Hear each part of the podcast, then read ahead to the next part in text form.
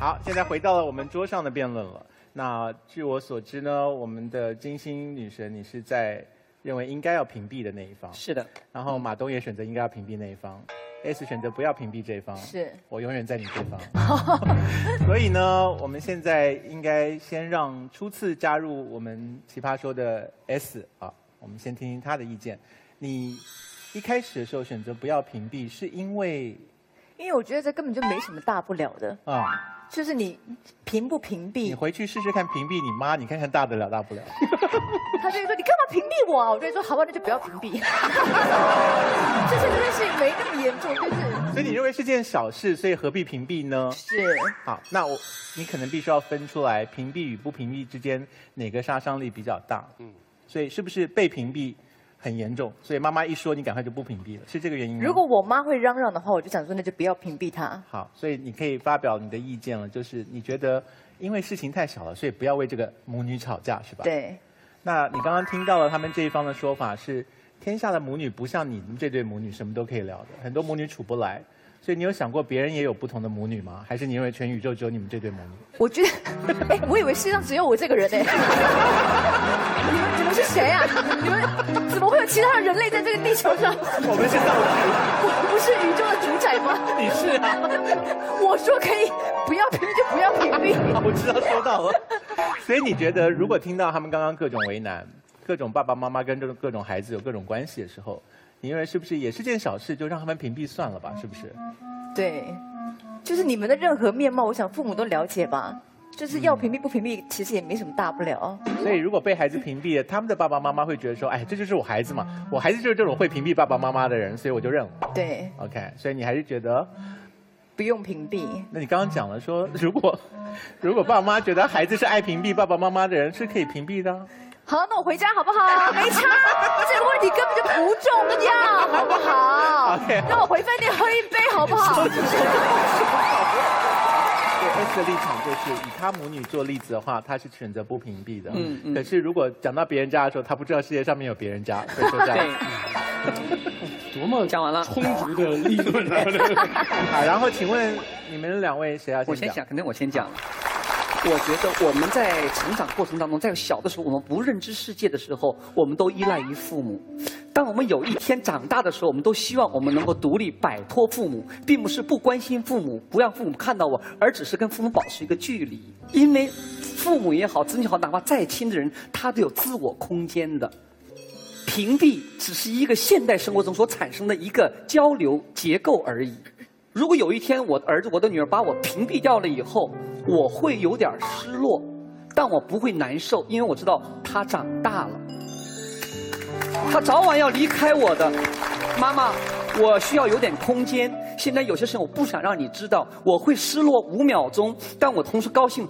可以了，我可以往后退一步了，我不必要二十四小时的把我的天线打开。我的孩子怎么了？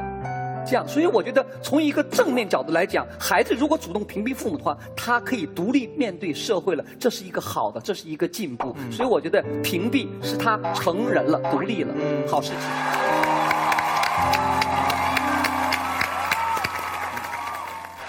啊，等一下我发言，发言后。马东毕竟是议长，所以他依然拥有优势，就是他是最后一个发言，而且他说完之后不准有人再发言了啊。那木鱼交还给你，因为我怕你等下要报那个赞助厂商的事情。哦，啊，我我不太比得上你报厂商的方法。我先说，你最后说。我今天想讲的倒不是屏不屏蔽这件事情啊，不过我提醒设计微信朋友圈的人，就是社交网站啊，尽量闪避负面的人际关系。为什么微博上面只有按赞？没有按不赞的，因为人很难承受负面的评价。我想过为什么我们人这么脆弱，就是 S 跟我，我们都会有很多人给我们按赞。S 因为全宇宙只有他一个人，所以他不太知道有别的网友有留言给他啊。可是正常的明星都知道网友会留言给他。我碰到的所有明星，再大的明星都一样，有一万个给他按赞，只要有一个人骂你下流鬼、王八蛋。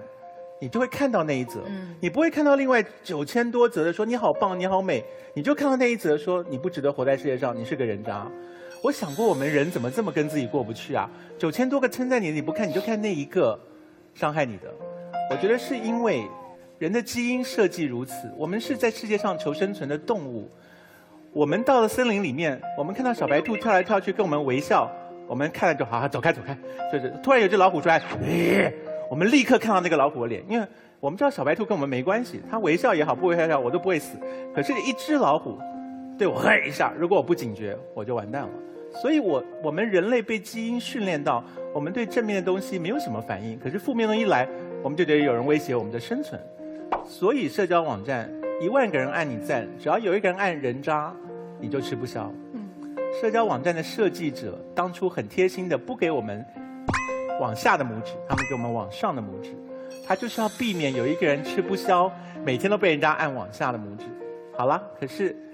他们忘记了“屏蔽”这两个字很伤害人呐，“屏蔽”这两个字不是好字眼，嗯，就是小 S 屏蔽了我，我没有办法用很长的文章说 S 有一些他自己私密的角落不想被我知道，所以他在我面前扮演的是小 S 的角色，我应该觉得心安理得。我不是，我就直接收到说哈，我被屏蔽了。我如果被他屏蔽了，我当场立刻就打电话过去说：“你搞什么鬼啊？你要想死啊？”就是就是这样子。所以屏蔽不是个好字眼，屏蔽简直是我们遇到的社交网站当中唯一一个令我们不愉不愉快的功能跟字眼。所以借此提醒设计社交网站的人，你们把屏蔽两个字改成一个别的柔和的方法。嗯啊呃，很多人问我说，为什么我我好像能够跟爸爸妈妈争取到一些别的爸爸妈妈可能会不。不放心小孩的事情，我觉得你要从小就让你的爸爸妈妈知道，他他们生了一个怪孩子啊！我念完书回到台湾的时候，有报纸找我写文章，每个礼拜六写一篇专栏。我当时就想说，报纸是全全部的人都看得到的。那个报社的老板是我爸爸的打麻将的朋友，所以我我我要下笔写的时候，你说我要写什么？结果第一个礼拜就写了，就是我爱爸爸。我第一个礼拜就写了，就是。内裤有多美丽，就表示这个人有多寂寞。就是，我就说，为什么有的人外衣不讲究，内衣却很讲究？因为他准备好了，就是我脱下外衣的时候，才是显示我多么想要你的时候。我写的时候，压根儿都没有想到我爸会看这个事情。然后报纸刊出来之后呢，家中一片安静，没有什么反应。可是到了礼拜天呢？我爸就把这份报纸折好，放在我桌上，他帮我收好。以后每周六，不管我写多么下流的东西，他都帮我折好，放在桌上。然后呢，我主持节目，他看到说：“哦，原来我儿子不是疯子，他也会主持节目。”他就知道他小孩怪怪的，可是他一步一步的调整他对我的期望。所以我建议大家，就是你不要有惊天动地那种一夕之间忽然把你爹妈吓死的那种行为，你要逐步的释放讯息，这样子呢，他也许比较能够理解。呃，小孩是一个什么样的小孩？所以，我今天跟 S 站在一起，所以呃，S 的世界上没有别人，那我的世界上也只有 S 而已啊，所以。